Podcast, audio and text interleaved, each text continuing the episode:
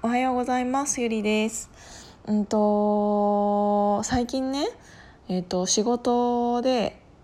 男の子2年目の正社員の子がいるんだけどその子を仕事を教えながら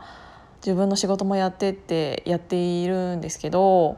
うんと本当はねそういうのって正社員の人が 社員さんが教えなきゃいけないとは思うんだけどまああのいつもの通り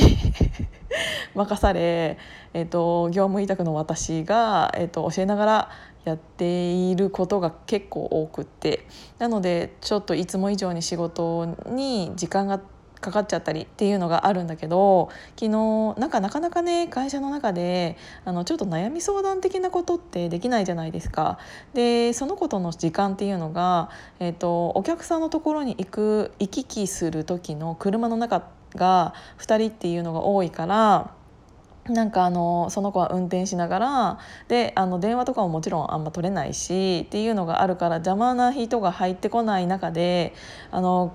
車の中で2人っていうので結構喋りやすいと思うんですよね。でなんかできるだけ私はその車の中の時間っていうのを大事にしようと思っていてでその子にいつも「なんか最近どう?」とかいろいろちょっと聞いてみてるんだけどなんか昨日はねなんか僕このままだと性格が悪い人間になってしまいそうですっていうのを言ってたの だから「何何?」っていう話をしていてなんか結局その仕事の内容っていうのがどうしてもなんかその営業担当である限りあの工場が間違えたことに対してとかあとは間違えたことに対してお金が発生するんだったらそれを請求しなきゃいけないしとかあの怒らなきゃいけないことっていうのがすごく多いからなんかそういう仕事ばっかりをやっていたらなんか心がなんかすさんできましたみたいな感じで言っていたの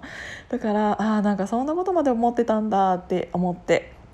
で実際ね私が今までそういうのをやっていたんですよ。なんかなんて言うんだろうねやっぱりあの何か悪いことっていうか、うん、ミスが起こってしまった時に怒らなきゃいけないっていうのは絶対だし注意しなすべきところはするべきだと思うから私は逆にそういう問題があった時に何もできない上司というかなんかうやむやにしようとする人っていうのは本当に嫌いであの上うんと何て言うんだろうその人の責任を果たしてないなって思ってるんですよ。であの結局どうしてそういうことが起こってこうなってしまったのかっていう原因を追求しない限り絶対に同じことがまた次に起こるから。なので私は絶対にそういうのを逃がさずに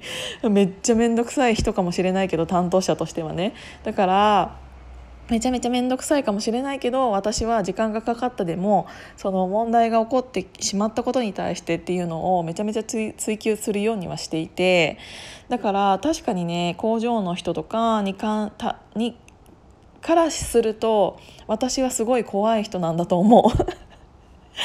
なんだけどそれを誰かが言わないと正直問題って解決しないしだからもう私は嫌われてなんぼだと思って、うんと、同じ会社の人にも言うべきことは言ってるしそれはこう対工場に対してじゃなくってもチームのメンバーに対しても厳しいことを言うことっていうのはすごく多いんですよ。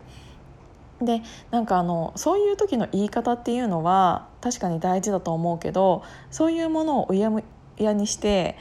なんならなんか問題が起きているのにもかかわらずなんか正直さ何か問題が起きた時ってで自分の後輩が何か問題を起こしました。で、えーと、後輩が謝りに行きますっていう時って自分は関係なかったとしても上司が行くのって私の中では当たり前だと思っていてなんならその子がどうしてどうこういうことになってしまったのかっていうのを上司の方からせあの責任を持って、えーと話すっていうのが当たり前だと思ってるんだけどうんと最近はそういうのが見られないところっていうのが多く感じられてこん自分でやったんだから自分で謝ってこいみたいな。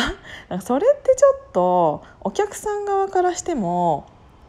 え？みたいな感じになると私は思うから、うんと関係ないっていうのはそもそもありえないなって思ってるんだけどっていうのがあるからこそ余計になんか謝ることっていうのは私すごく多くってあの怒ることも多いし謝ることも多い。すごいだからね仕事的には嫌ないなんかあのなんて言うんだろうなんか謝り屋さんみたいななかったっけ？なんか謝罪を謝罪するのが仕事みたいなさを委託してる業者ってあったよね。なんか名前忘れちゃったけど。でもなんかそれのさ映画みたいなのもあったよね。なんか私見てないけどね。だからそういうのを見てなくてもなんか謝り方とかってなんかそういう変な謝り方があるわけではないけどめちゃめちゃ謝ってきたから私謝るのも多分上手だと思う。っていうぐらい謝ってきた。でもそのその子の悩みとしては自分が嫌な人間になりそうって言っていたからそれをどうにかしなきゃいけないなって思った時に、うんと、私の中で気をつけていることっていうのが、うんとほえーと、褒めることを増やすなんですよ。あの工場さんとかもね、えーと結構本当に中国人とか頑張って仕事をしてくれるって私は思っているので一つ一つに対して真面目なんですよね。だからもうお願いする時のお願いの仕方もそうなんだけどなんかいつまでにこのサンプルが必要です。今からやってもあの今まで通りだったらあの間に合わないことは分かっています。でもこのサンプルって本当にここに必要なんです。だから本当に頑張ってどうにかできないかなっていうのも相談ベースで私はメールだけじゃなくって電話したりとかするんだけどなんかお願いの仕方によってもさ工場の担当者もそんなに必要なんだったらやってあげようって思ってやってくれたりするわけ。でさちゃんとサンプル納期に間に合わせてくれたとするじゃんその工場さんが。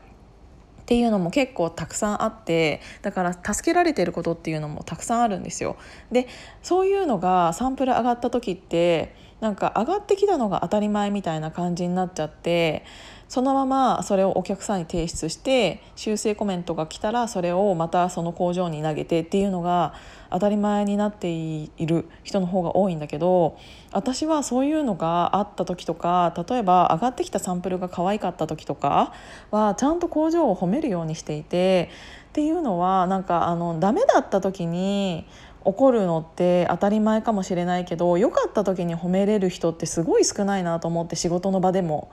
あのそれは対工場だけじゃなくって、うんとお客さんに関してもそうなんだけどなんかあのちょっと無理なお願いをしたそのスケジュールで行くんだったらここは絶対に守っていかなきゃいけません。だからこれは絶対に、えっと、キープしてくださいねっていうのを私は工場だけじゃなくってお客さんに対してもある程度厳しいことを言うことがあるんですけどでそれをしてくれた時に対しては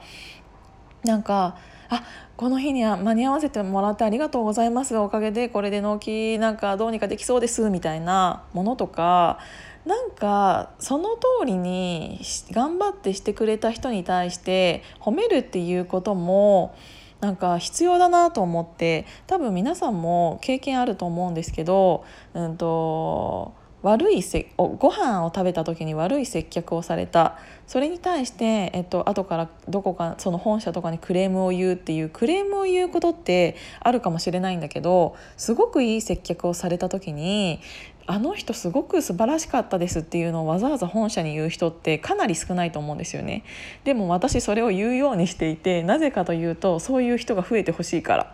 なのでクレームもたくさん言うんだけど良かったこともあのそういうところは連絡するようにしているしなんなら本人にも伝えるようにしていて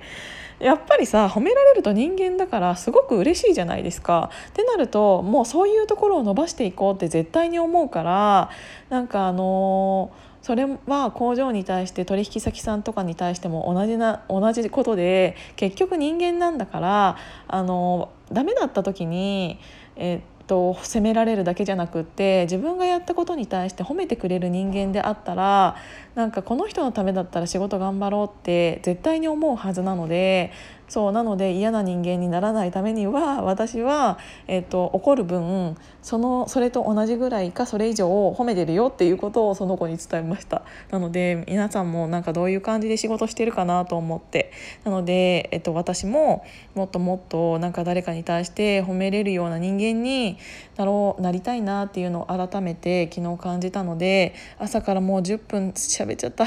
ということで朝からすいません。長くて。今日もお仕事行ってらっしゃい。またね